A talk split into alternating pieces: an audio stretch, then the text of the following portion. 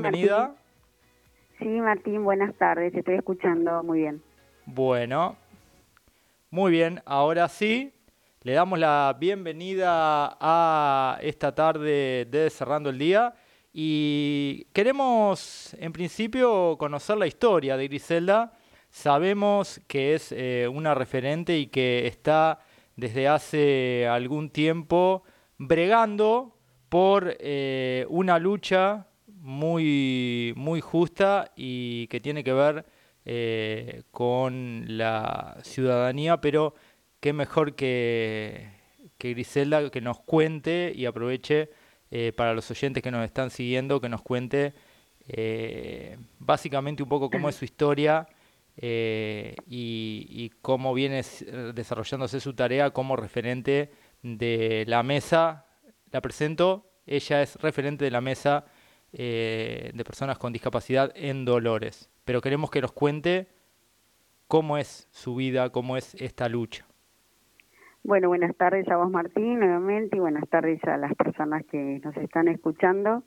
Soy una persona con discapacidad hace casi 30 años y hace unos años atrás eh, me estaba ocupando y por lo, me preocupaba y por lo tanto comencé a ocuparme de tratar de acercarme a las autoridades para eh, que se cumpliera la ley de accesibilidad para personas con discapacidad y o movilidad reducida. Esta ley, que es una ley que data de allá de años 1994, eh, es donde se pauta de alguna manera em, eh, todo lo que sea referente a la infraestructura o a a la arquitectura que se necesita para que personas con discapacidad, eh, cuando salgamos a la sociedad o a la vida, eh, tengamos una movilidad eh, cotidiana, tranquila, lo más natural posible. cuando yo comienzo con esta lucha, allá por el año casi 2017, bueno, seguí insistiendo muchísimo y bueno, no tenía eco de esto, no creo que no se tomaba la importancia que es eh, que las personas con discapacidad eh, no tengamos barreras arquitectónicas en una sociedad, en una ciudad. Eh, cuando hablamos de barrera arquitectónica, hablo de un de vados o rampas adecuadas en las esquinas, pasamanos, ascensores en un lugar donde hay que ascender o eh, primeros pisos, bueno, edificios con otros pisos y que no haya para poder ascender. Y allí enumerar muchísimas, y no solo en, la ciudad, sino en las instituciones a nivel culturales, a nivel educativo. Y eh, cuento eh, esta anécdota porque en realidad lo es. Todo comienza a través de una opinión o una crítica constructiva que hago eh, cuando pintan la estación del ferrocarril y yo eh, manifiesto que no me interesaba en realidad la parte estética, sino que me interesaba que en la estación no tenía infraestructura para personas con discapacidad. A través de eso, eh, bueno, me invitan eh, una mesa de trabajo encabezada por Ramiro Blasi. Que se interesa para que yo cuente por qué de mi eh, crítica, en realidad, eh, ellos me abren la puerta y yo manifiesto y comienzo a contar en realidad todas las falencias eh, que, que, hay por lo pronto en la ciudad de Dolores, que es donde vivo desde el año 92 y, y que me encuentro a diario, yo me muevo, tengo la suerte de poder caminar, pero me encuentro con dificultades, con barreras, así como personas, hay personas con discapacidad con otras este, patologías o con otras condiciones, por decir de una manera, y que también se encuentran con esas barreras arquitectónicas. Eh, hay una ley, en realidad, eh, que nos ampara al sistema integral de las personas con discapacidad, que actualmente, que data de más años, se está tratando de modificar y eh, plantear nuevas este, condiciones para las personas con discapacidad. Yo nombro mucho personas con discapacidad porque primero somos personas y después tenemos la condición de discapacidad, alguno desde el nacimiento, uno en el correr de nuestra vida, en el caso particular eh, me pasó a mí, eh, porque eh, escucho y, y, se ha erradicado ese término del término discapacitado. Primero somos personas y después discapacidad. El discapacitado no existe el término discapacitado, lo tenemos que sacar de nuestro lenguaje, de nuestro lenguaje y de las folleterías que por ahí se encuentran y que manifiesto y me acerco para decir las personas con discapacidad tenemos otras capacidades. Quizás existe la incapacidad de los demás de no interpretarlo. Entonces, bueno, lo abordo por ese lado. Eh, cuando me acerco a, esta mesa de trabajo y manifiesto todas estas eh, falencias que hay, realmente se asombran porque, claro, desde las personas que tienen la suerte de no tener discapacidad o de no contar con personas en el entorno con discapacidad, involuntariamente no se dan cuenta cuánto daño quizás hacen el que nosotros nos encontremos con estas barreras arquitectónicas. Cuando este, se plantea realmente surge la necesidad, obviamente, de que todo esto se transforme en una, eh, se pueda abrir la apertura de una dirección para personas con discapacidad. Hoy Dolores cuenta con una oficina eh, de discapacidad donde se hace toda la parte administrativa. Nosotros contamos con credenciales a nivel este, provincial o nacional donde tenemos beneficios. Las personas con discapacidad tenemos muchos derechos. A veces eh, no se saben, se desconocen.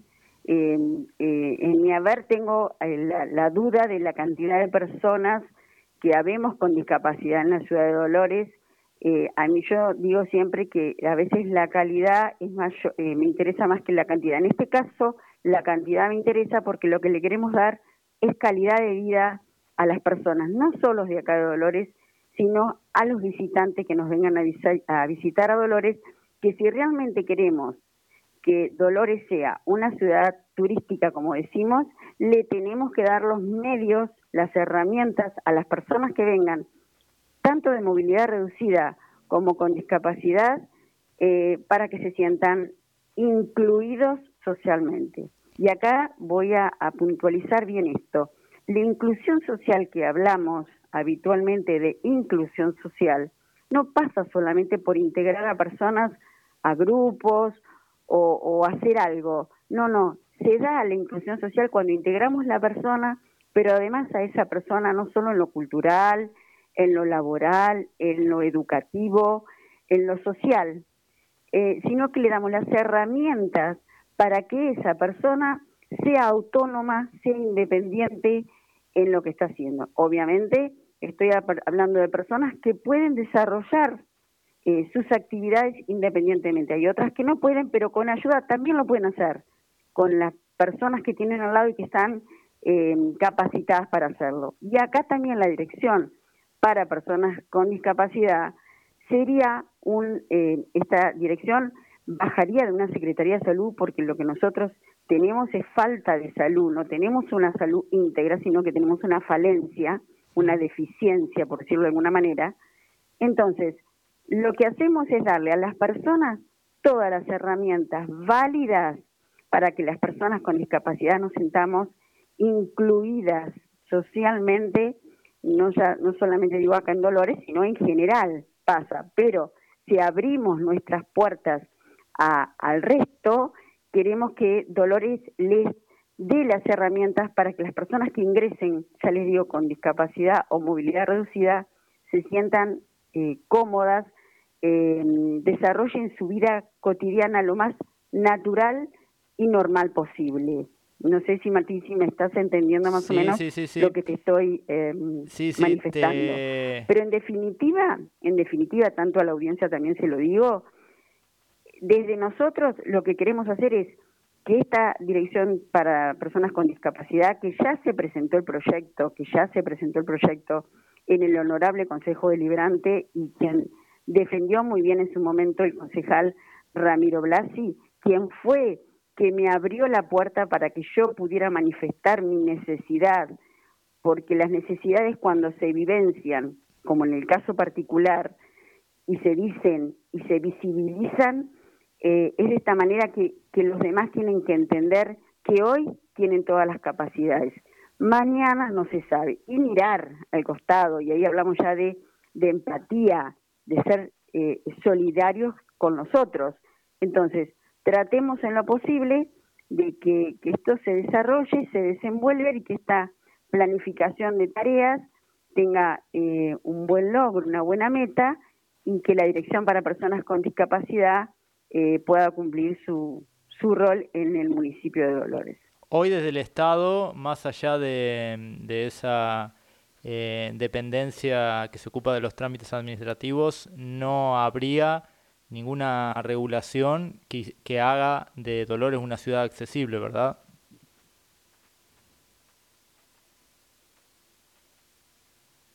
Hola, no sé si me está escuchando. Hola. Bueno, vamos a una pausita y enseguida retomamos la interesante charla que estábamos teniendo con Griselda Pascua en GPS, en GPS Radio.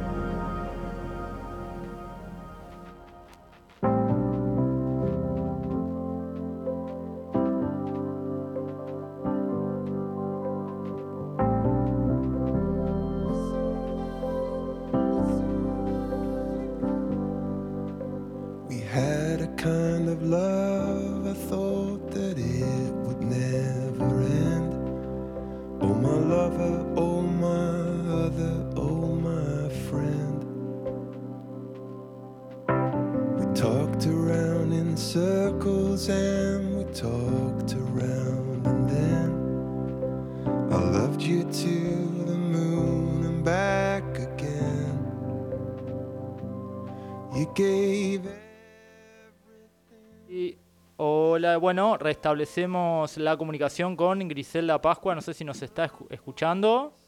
Sí, acá estoy escuchando Bien. Martín. Te preguntaba, no sé si eh, alcanzaste a escuchar eh, con, la, con la comunicación, yo decía que hoy eh, esa política del Estado que nos estabas contando no se alcanza a cubrir más allá de la cuestión administrativa que nos estabas contando.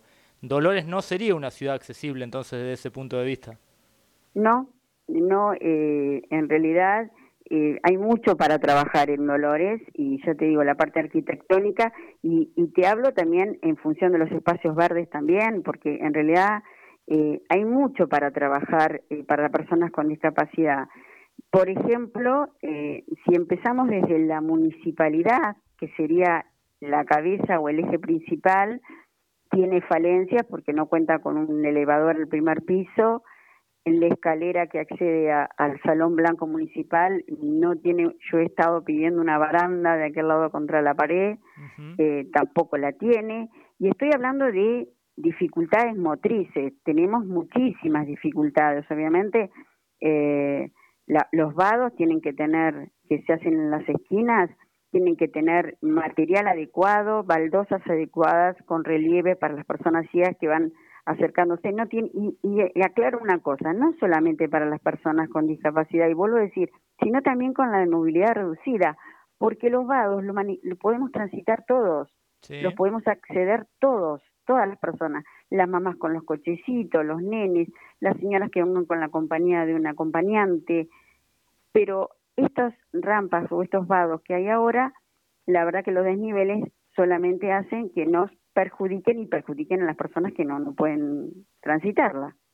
¿Y en qué estado se encuentra el expediente, el proyecto que en su momento se presentó desde el, eh, desde el, bloque? Eh, bueno, eh, no sé, yo estoy ahora, eh, creo que el paso a seguir son las comisiones informativas, donde en realidad se llama a personas y, y, y en realidad se plantea la necesidad de sí o sí de esta apertura de la dirección para personas con discapacidad que no es una dirección autónoma, porque lo importante, lo importante de la dirección eh, para personas con discapacidad es como una dirección que se articula con el resto de las eh, direcciones o secretarías. Y te doy un ejemplo, por ejemplo, Dirección de Cultura o Secretaría de Cultura, donde están todos los talleres, los cursos, también está muy bueno tener conexión y consensuar criterios y actividades con ello. Tenés espacios verdes, fundamentalmente obras públicas, donde tenés todo lo que sea obras. la parte este, tecnológica, bueno, yo creo que todos los, la mayoría de las eh, direcciones o secretarías que se encuentran en, en gabinete hoy por hoy en la municipalidad estarían articulándose y trabajando mancomunadamente con esta dirección que en realidad tiene un solo objetivo, trabajar por y para personas con discapacidad y además ampliar a la ayuda de su familia, de su entorno y hacer saber que somos personas que, queremos hacer cosas y a veces eh, no nos vinculan con las actividades o no hay actividades para las que las personas se puedan acercar. Entonces, ni otra cosa, saber las instituciones, o sea, esta dirección que abriría. Hoy eh, hay papás que los chiquitos terminan eh, su escuela primaria o pueden acceder a algún año de escuela media y después quedan sin actividades. Y eso papá también preocupa, o, o el tutor o, las familias que tengan a cargo una persona con discapacidad, también preocupa. Entonces, el acompañar de alguna manera a esas personas, a esas familias con actividades, con, con a ver, tratar de sobrellevar esta situación que en algún momento se le torna conflictiva o problemática porque no saben más a dónde poder ir. Entonces, esta dirección es que hace tratar de buscar eh, consensuar con el resto de las direcciones y a nivel provincial y en nacional, porque a nivel provincial también hay está el COFEDIS, que es una institución provincial, y el, está eh, ANDIS, que es una agencia nacional para personas con discapacidad, que se puede trabajar eh, muchísimo y con otros distritos, que eso también está muy, muy, es muy interesante y muy importante porque esto es un aprender, ¿eh?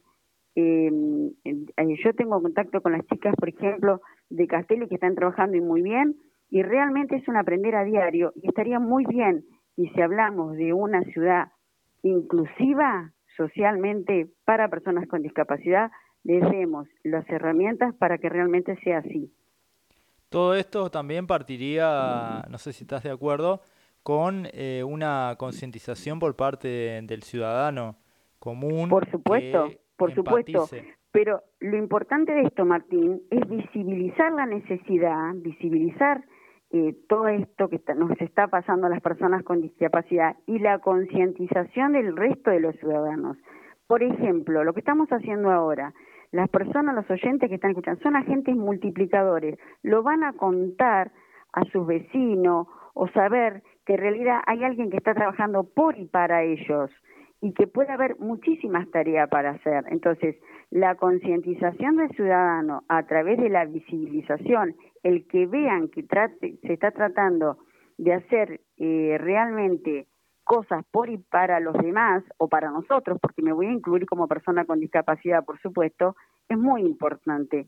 Nosotros necesitamos eh, estar incluidos socialmente, pero desde ya te digo, no desde la integración, de decir que estamos, sino de tener todos los medios para que nuestra vida cotidiana sea, si bien se ha desarrollado muchísimo, se ha avanzado muchísimo, porque hay porcentajes eh, que pueden ingresar a, a, distintas empresas privadas o instituciones estatales, pero si ingresan a esas instituciones o estatales o privadas o tienen que tener los medios adentro. Te digo un ejemplo para que sea más, más este, concreto. Si yo hago entrar a una persona em, con movilidad, eh, por ejemplo, con silla de rueda, a un trabajo y no le doy un baño adecuado para que esa silla pueda ingresar un baño, no estoy dándole una inclusión social. Lo integré a una labor sin darle la inclusión adecuada. ¿Por qué? Y porque se encuentra con un con una barrera arquitectónica. Y entonces, ¿qué estamos haciendo? Le damos una parte de integración y lo discriminamos socialmente. ¿Por qué? Porque a ese lugar no puede acceder. Como esas puedo mencionar muchísimas este, lugares que en realidad tienen eh, barreras o que tienen falencias. Y bueno, la idea es trabajar, pero no autónomo, eh, o sea, independiente, sino trabajar entre todos, consensuar criterios, que es lo bueno y es para todos, no es para un grupo, un sector, porque acá estamos trabajando para personas que en realidad en algún momento se han sentido discriminadas o relegadas o no saben cómo hacer para una cuestión administrativa o una cuestión profesional. Bueno, es amplísimo el, abanico de tareas que se puede hacer a través de, una dirección para personas con discapacidad y en función de muchos, no de pocos. Sería lo que tiene que ver también, eh, un poco lo, lo comentaste, eh, la integración eh, que en su momento hablaba el concejal Blasi en una entrevista aquí en esta radio, la integración de, de todas las áreas en función de una ciudad que relacione todas esas áreas. Totalmente, totalmente. Lo importante es que se trabaje, por eso te decía, en la articulación. Cuando yo hablo de articulación es que todos, todas las áreas de la ciudad estén trabajando con un objetivo. Por eso es muy importante y Ramiro en realidad en eso eh, tiene está muy eh, bien, em, a ver, ¿cómo decirlo?, focalizado de planificar tareas. ¿Cuán importante es? Porque vos planificás una tarea con una meta. Tenés la convicción en esta planificación de poder llegar a esa meta. Esta meta, ¿cómo se llega? A través de muchos, a través de distintos sectores, de distintas áreas que se pueda trabajar. Entonces, esa meta se logra y con sus buenos resultados cuando hay consenso, pueden opinar, podés diferir, disentir en un montón de cosas, pero siempre y cuando enriquezca para poder llegar realmente a, mm, cumplir una, buena meta. Y además decirte, las personas eh, con discapacidad tienen muchos de, este, derechos. Tenemos muchísimas leyes, que hay podríamos decir que un compendio de, de leyes que nos, este, de normas, que nos dan las herramientas suficientes para que se cumplan eh, todos esos derechos.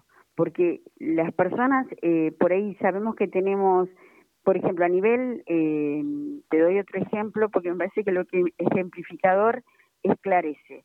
Está en el tren, por ejemplo, que yo soy de viajar en el tren, está el vagón para personas con discapacidad. Integraron un vagón, integraron un vagón, pero no tiene rampas. Entonces, ponemos un vagón para personas con discapacidad con el logo, pero yo llego a la puerta y no tengo rampas, tengo que subir una escalera. Entonces, se encuentra una persona con silla de ruedas y que dónde está la rampa, no está, no existe. Entonces, tenemos algo que no tiene la funcionalidad adecuada. Te digo el tren porque es un, transporte que lo veo y que está muy bien y todo ¿Necesitamos un colectivo para transportar? Sí, necesitaríamos en Dolores, porque Dolores hoy por hoy es una ciudad amplísima que yo siempre digo, hoy por hoy el, tener asfalto, el tener luz es digno. Pero cuando hacemos un barrio, por ejemplo, hacemos un barrio, le ponemos, eh, hacemos asfalto, le ponemos, saber si en ese barrio, en ese barrio, a ver qué pasa con ese barrio. Hay personas con discapacidad, eh, conocer el barrio, conocer el entorno, quiénes viven, si en esa esquina hay que hacer una rampa, hay que poner un, un, algo que indique que hay personas con discapacidad, y ahí es donde se tiene que trabajar todos los, eh, acción social, que es tan importante hoy por hoy, eh, trabajar obras públicas, trabajar espacios verdes, trabajar todos, todos en función de todo, en un barrio más que más, hacer un barrio hoy por hoy, una dirección para personas con discapacidad, va a ser la primera que también tiene que estar invitada, porque no nos interesa si va a haber o no. Lo, importante es que la funcionalidad del barrio para una persona con discapacidad esté. Vamos a hacer em, eh, una zona turística. Bueno, sí, sí, eh, está bueno, la hacemos bien, pero tienen todas las herramientas para que asistan las personas con discapacidad, para que lleguen ahí y puedan manejarse con autonomía. Eso es lo importante. Lo podemos hacer, sí está muy bueno el enriquecimiento eh, en la zona turística, que crezca laboralmente, socialmente, pero estamos relegando un sector porque no eh, trabajamos en función de las necesidades de un cierto sector. Y yo no quiero ser un sector aislado, quiero ser un sector dentro de la sociedad, no quiero estar eh, sin autonomía propia, pero a la vez pertenecer a una sociedad. No sé si se entiende, Martín, lo que te estoy diciendo. Sí, sí, sí. que se trate de una inclusión real y... Real, exacto, porque hablamos de inclusión social, pero ya te digo, no es integrar. O sea, tenemos la confusión de integración con inclusión. Integramos a las personas, pero démosle las herramientas para que estas personas que tienen un montón de derechos, que tienen un montón de, beneficios, estén cómodas eh, en una sociedad. Que yo salga a la calle y que no tenga barreras arquitectónicas. Te puedo asegurar eh, que llegar a un lugar y, pararte, en el caso mío, que es, motriz lo mío, puedo hablar de personas ciegas, puedo hablar de personas eh, también que tienen que manejarse en algún lugar y, que, o sea, que no tienen habla, que son mudas, y, se encuentran en el que no tienen un, medio tecnológico para poderse, o no hay un lenguaje de señas, que no lo manejamos, no, yo tampoco manejo un lenguaje de señas, pero que le demos algo, algo para que sí esa persona se pueda comunicar y no se sienta aislada, no se sienta relegada de la sociedad, sino que se sienta ser parte de esta sociedad. Y eso es lo que tenemos que entender. Las personas con discapacidad somos parte de una sociedad y nos relegan cuando no nos dan los medios o las herramientas para que seamos. ¿Quiénes son los encargados hoy por hoy? Y bueno, si yo como ciudadana común que tengo una discapacidad estoy golpeando una puerta y digo, hay barreras arquitectónicas, esto me discrimina y la puerta está cerrada y no se abre, ya a partir de ahí me siento discriminada. Porque al no escucharme sin saber por qué, me siento discriminada. Entonces, no me voy a quedar con eso. ¿Qué voy a seguir haciendo? Trabajando y seguramente voy a encontrar un grupo de gente, como está este, el grupo de Ramiro Blasi, que me escucha, que me entiende y se ha crecido muchísimo y han aparecido otras personas, otras familias, donde en realidad manifiestan sus necesidades, sus vivencias y en realidad lo que queremos es visibilizarlas esas necesidades para que para que trabajen, para que trabajemos en función de eso, para que le demos, para que otorguemos a esas personas, nos otorguen a las personas que tenemos necesidades de este tipo las herramientas. Y, y voy a seguir insistiendo con el término herramientas porque son así, son herramientas. Te digo más, yo la otra vez preguntaba a los arquitectos, porque hacen un edificio, Martín, los arquitectos tienen que estar en contacto. Hay una ley, hay una ley, hay un decreto que te puntualiza cómo tiene que ser un ingreso a un, a un porche, cómo tienen que ser las medidas de un ascensor, que tiene que haber barandas antideslizantes. Y hacemos un edificio hermoso, pero después en el edificio aparece una persona con discapacidad y hay que hacer cambios de infraestructura. ¿Por qué no lo preven la prevención, ¿dónde está? ¿Y por qué? Porque no hay una buena planificación. Volvemos para atrás, fíjate, Martín. Al no haber una buena planificación, no se priorizan necesidades y hacemos las cosas mal. Y yo creo que una planificación, ¿qué hace? Te hace priorizar. Pero en todos los sectores, ¿eh? yo creo que en todos los sectores de la, de la ciudadanía, no hablo a nivel local solamente, lo hablo a nivel provincial y nacional. Qué bueno sería que si realmente planificáramos a conciencia para eh, priorizar actividades, la prevención sería máxima, que es lo que queremos, la integridad total. Yo creo que en virtud de todo esto que, has manifestado a lo largo de la nota, se hace eh, urgente o, o, es una prioridad que desde el Consejo Deliberante se trate y se agilice, y si bien va a llevar un tiempo, porque eh, se requiere de infraestructura, se requiere de herramientas y se requiere de una de un cuestión de un sinnúmero de elementos, estaría bueno al menos tratarlo y comenzar por el principio. Ya ya está instalado, ya se se ha comenzado a trabajar, ya eh, está en la agenda. Lo bueno es que no duerma en, en, los expedientes del Consejo Deliberante, ¿no? Exacto, eso es lo importante, que no no quede eh, adormecido el expediente, sino pero porque es una necesidad sentida. Mm. No estamos hablando de un proyecto, quizás, a ver, eh, lo que estoy pidiendo de que todos eh, que todos trabajen en función de que se le pida a los clubes.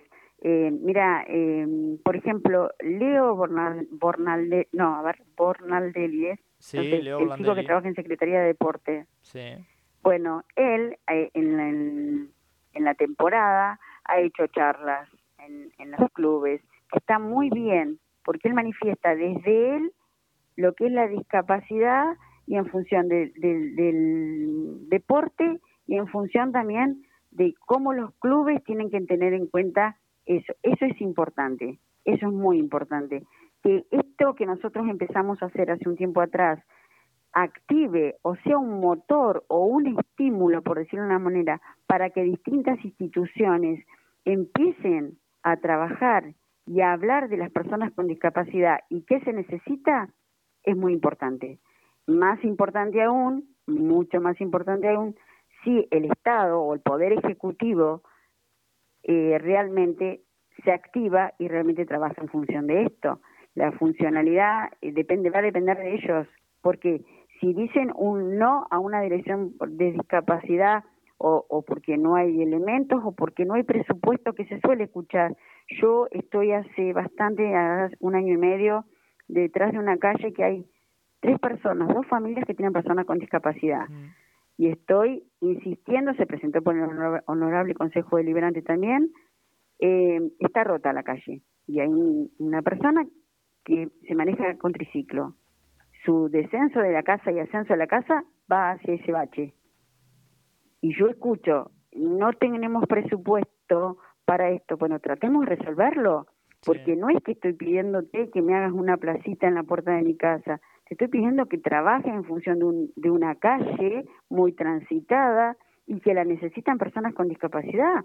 O sea, la necesitamos todos, la transitamos todos, pero frente a esa rotura y muy importante, hay personas que la necesitan, eh, descender, ascender y no tenemos presupuesto. Entonces, vuelvo a repetir, la, el hecho de planificar y priorizar actividades y obras en una, en una, en, un, en una comunidad, en una sociedad, es importantísima. Pero ¿cómo? Entre todos. Porque cada secretaría seguramente debe tener sus, sus problemas, sin lugar a dudas. Cada secretaría tendrá sus necesidades. Bueno, a ver, tiramos en la mesa, tiramos en la mesa, ¿cuáles serían las necesidades?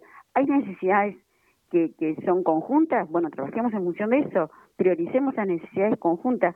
¿Afectan a personas muy con discapacidad o que tienen algún otro tipo de enfermedad? o Ahí priorizamos también.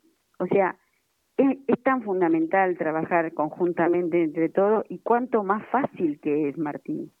Sí, indudablemente también nosotros de los medios de comunicación somos un, un eslabón más eh, en la comunidad y, y, brindamos nuestro aporte. Eh, la, la, charla es muy interesante y la verdad que da para, para una conversación mucho más extensa. Eh, te damos los minutos finales para una reflexión final o quieras comentar algo que, que no hayas eh, tratado y obviamente hacemos hincapié en que desde nuestro medio eh, todo, todo este tipo de políticas ciudadanas y de intereses comunitarios están abiertos para, para conocerse, para difundirse y para sumar lo que la sociedad necesite. Primero y principal, agradecerte porque es como vos decís, hoy la, información y la comunicación hacen que los que estén del otro lado escuchándolo sean agentes multiplicadores y que realmente sepan que hay una necesidad sentida y que bueno, y que puedan apoyarnos. Después apoyar, por, por supuesto, agradecer a toda la mesa de trabajo que está encabezada por Ramiro Blasi y por todas las personas que allí trabajan, que lo hacen a conciencia, y realmente ponen su, sus ganas de hacer, su convicción de que realmente eh, se puede eh, hacer una dirección y por qué y para qué, que es tan importante, estamos hablando de personas con discapacidad, personas que en realidad, y, y a ver, no solamente esa persona, sino el resto, para las familias también, para las familias que es tan importante la contención. Nosotros, más de una vez, padecemos una discapacidad, sí, claro, pero también nos gusta la contención, también nos gusta que, que, nos, que nos cuiden y cómo nos pueden cuidar. Y bueno, dándonos las herramientas para que no nos sintamos mal y no nos sintamos discriminados. Bueno, le agradecemos y los micrófonos de GPS Radio están abiertos para cuando lo necesiten. Nosotros seguimos en la continuidad de Cerrando el Día. Gracias, Griselda Pascua, por haber pasado por la tarde de Cerrando el Día. Muchas gracias.